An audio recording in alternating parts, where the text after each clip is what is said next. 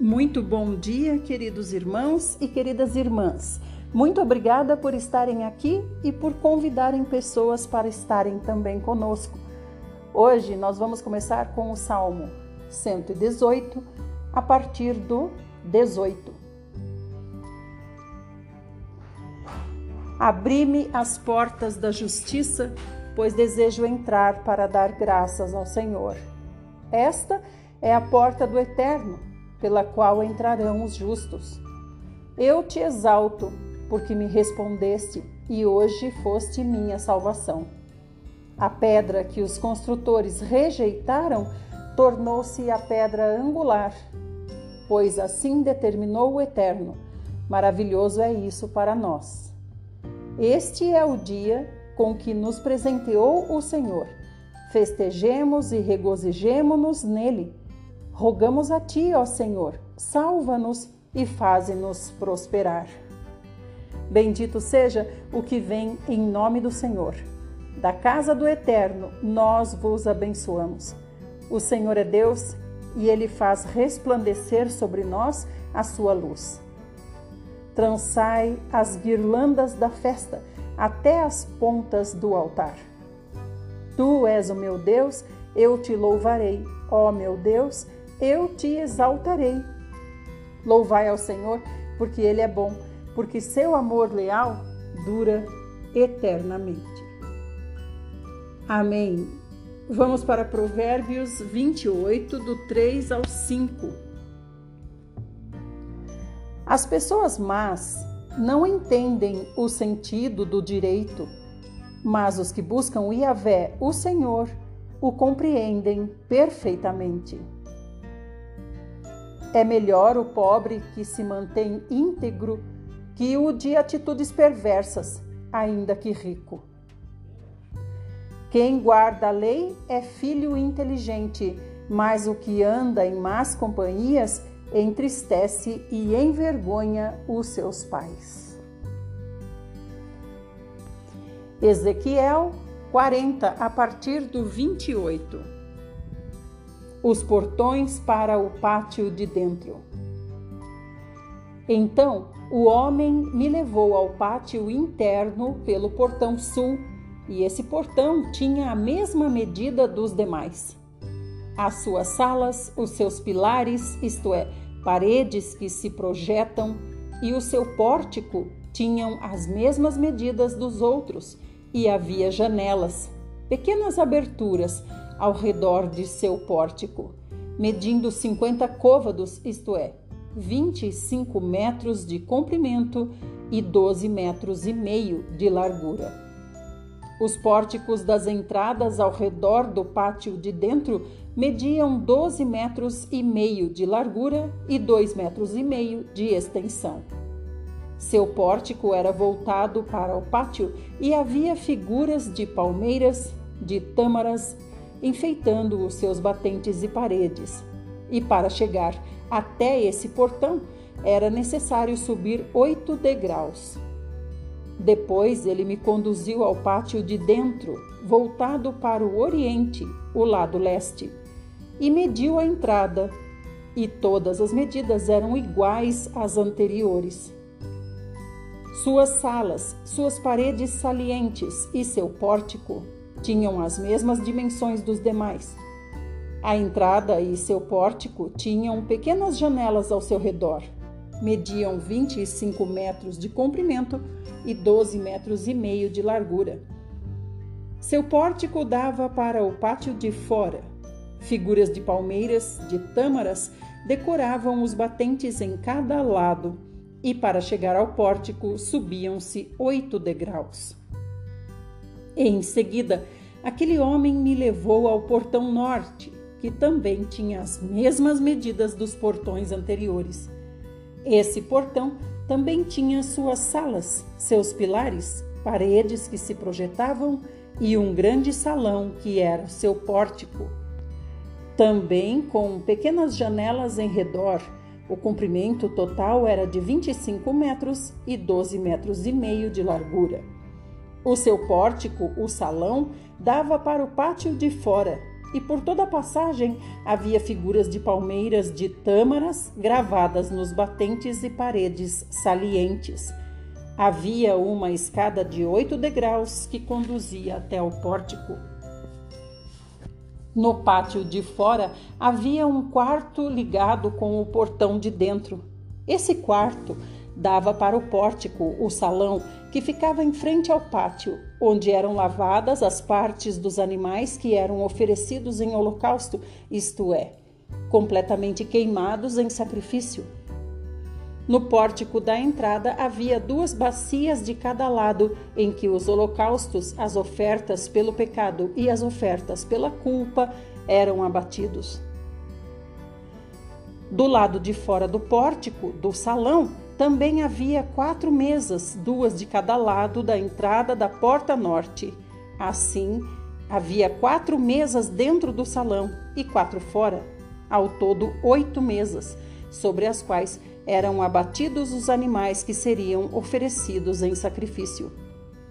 As quatro mesas, em cima das quais se preparavam os animais do holocausto, isto é, que seriam completamente queimados, eram de pedra lavrada.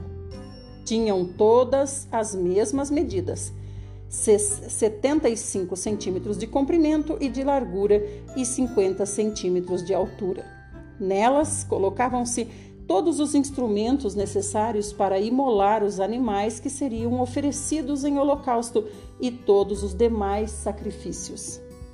E havia ganchos de duas pontas com até um palmo de comprimento e estavam presos à parede em toda a sua extensão.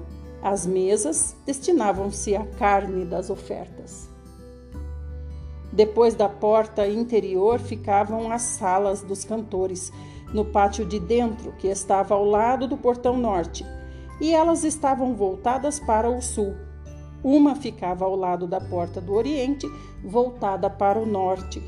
Então ele me explicou: o aposento que dá para o sul é para os sacerdotes que trabalham no templo, e o aposento voltado para o norte é para os sacerdotes responsáveis pela guarda do altar, isto é, os filhos de Zadok, os únicos levitas com permissão para aproximarem de Yahvé, o Senhor, a fim de ministrarem diante dele. Em seguida, ele mediu também o pátio, que era quadrado e tinha 50 metros em cada lado, e o altar ficava em frente ao templo. Depois conduziu-me ao pórtico, ao grande salão de entrada do templo e mediu seus batentes, eles tinham dois metros e meio de largura e em ambos os lados. A largura da entrada era de sete metros e seus pilares, suas paredes salientes, mediam um metro e meio de largura em cada lado. O pórtico tinha dez metros de largura e seis metros da frente aos fundos. Havia uma escada com dez degraus que dava acesso a ele e três colunas em cada lado dos batentes. Mais tarde, o homem me levou ao salão central, o lugar santo, ao santuário externo e mediu os pilares e a largura desses batentes, e era de seis côvados longos de construção, isto é, cerca de três metros em cada lado, que era a largura do tabernáculo. A entrada tinha cinco metros de largura e as paredes salientes em cada lado tinham dois metros e meio de largura. O homem mediu também o santuário externo e ele tinha 20 metros de comprimento e 10 metros de largura. Em seguida, ele entrou no santuário interno e mediu cada pilar, isto é, cada um dos batentes da entrada, um metro de largura. A entrada tinha três metros de largura e as paredes salientes em cada lado dela tinha três metros e meio de largura. Então, o homem mediu o comprimento do santuário interno, que totalizou 10 metros, e sua largura também era de 10 metros até o final do santuário externo. E ele me declarou: Este é o lugar santíssimo, o Santo dos Santos. Depois mediu a parede da casa, do templo, tinha três metros de espessura e cada quarto lateral ao redor do templo media dois metros de largura. Os aposentos laterais sobrepostos uns aos outros ficavam em três andares, havendo trinta em cada andar. Além disso, havia encaixes em torno de toda a parede encostada no templo, a fim de servirem de apoio para as salas laterais que não eram presas na parede do templo. As paredes laterais em torno de todo o templo eram mais largas a cada andar. A estrutura em volta do templo foi edificada em plataformas ascendentes, de maneira que os aposentos ficavam mais largos à medida que se subia. Uma escada subia do andar inferior até o andar superior, servindo também o andar do meio. Observei também que havia um terraço elevado ao redor do templo. Os alicerces das salas laterais eram da medida de uma cana, régua inteira, seis côvados largos de construção, isto é, três metros.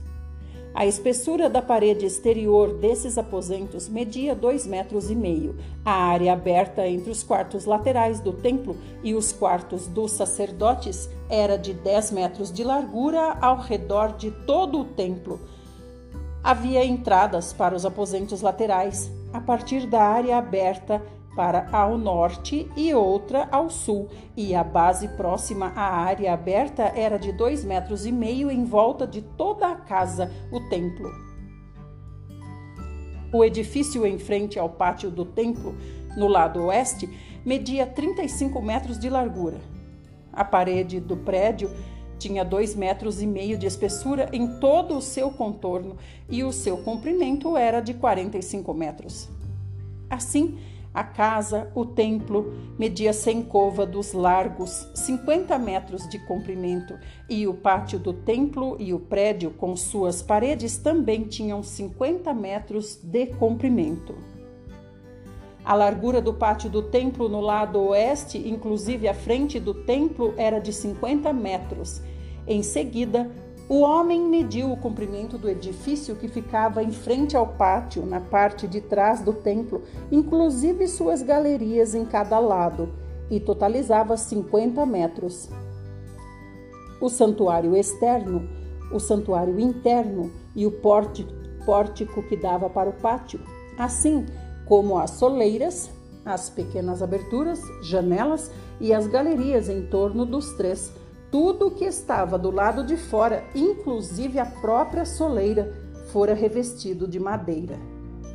Do mesmo modo estavam revestidos o piso, a parede até a altura das janelas e as próprias janelas.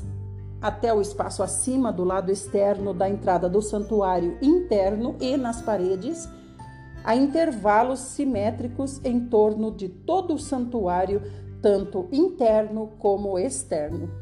Por dentro, todas as paredes da casa estavam cobertas de figuras entalhadas, palmeiras de tâmaras e querubins. E havia a arte de uma palmeira entre cada querubim, e cada querubim tinha dois rostos. O rosto de um homem olhando para a palmeira de tâmaras de um dos lados e o rosto de um leão virado para a palmeira de tâmaras do outro lado. Estas obras de arte estavam em relevo ao redor de toda a casa, o templo. Desde o chão até a área acima da entrada havia querubins e palmeiras de tâmaras em relevo na parede do santuário externo. O santuário externo tinha batentes retangulares e o que ficava em frente ao Santo dos Santos era semelhante. Havia também um altar de madeira com um metro e meio de altura e um metro em cada lado. Seus cantos, sua base e suas paredes eram de madeira. E aquele homem me instruiu assim: Esta é a mesa que está na presença de Yahvé, o Eterno. E tanto o santuário externo, o lugar santo, quanto o santuário interno, o lugar santíssimo, o Santo dos Santos, tinham portas duplas. Eram, pois, portas de duas folhas de abrir no meio. Haviam figuras de palmeiras de tâmaras e de seres com asas, querubins, entalhados em relevo, como os que havia nas paredes, e havia também uma saliência de madeira na frente do pórtico. Nas paredes laterais do pórtico havia janelas estreitas, com palmeiras de tâmaras em relevo em cada lado. As câmaras ou aposentos laterais da casa do templo também tinham grossas vigas de madeira decoradas. Até aqui, amanhã nós vamos ver os aposentos dos sacerdotes. Agora nós vamos para Tiago, capítulo 4. Tiago escreve para todas as tribos nossa guerra contra as paixões.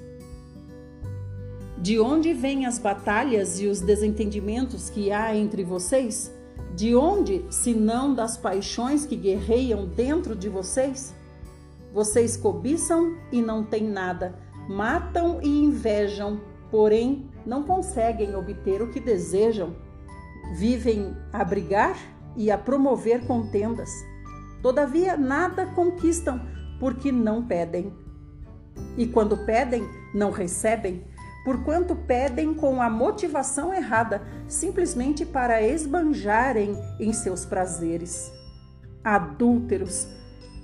Ou não estão cientes de que a amizade com o mundo é inimizade contra Deus? Ora, quem quer ser amigo do mundo torna-se inimigo de Deus. Ou vocês imaginam que é sem razão que as Escrituras afirmam que o Espírito que Deus fez habitar em vocês, em nós, zela com ciúmes dos seus. Todavia, Deus nos outorga graça ainda maior. Por isso, ele declara na Escritura: Deus se opõe aos arrogantes, mas concede graça aos humildes. Vamos continuar no próximo áudio.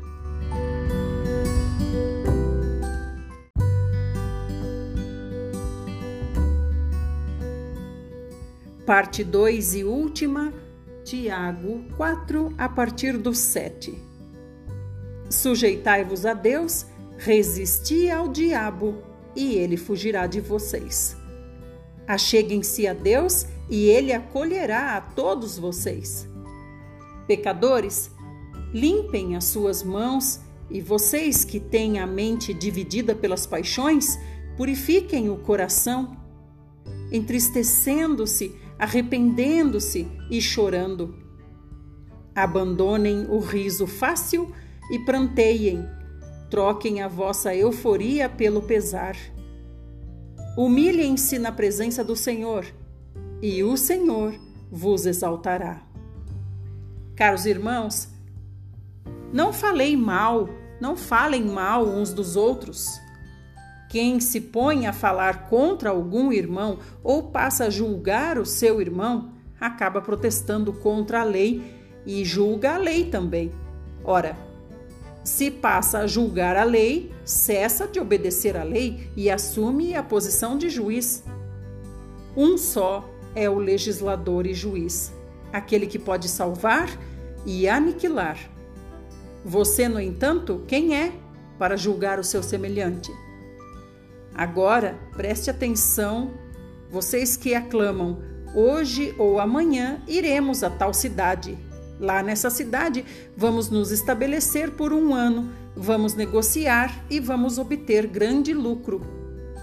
Contudo, vocês não têm o poder de saber o que vai acontecer no dia de amanhã.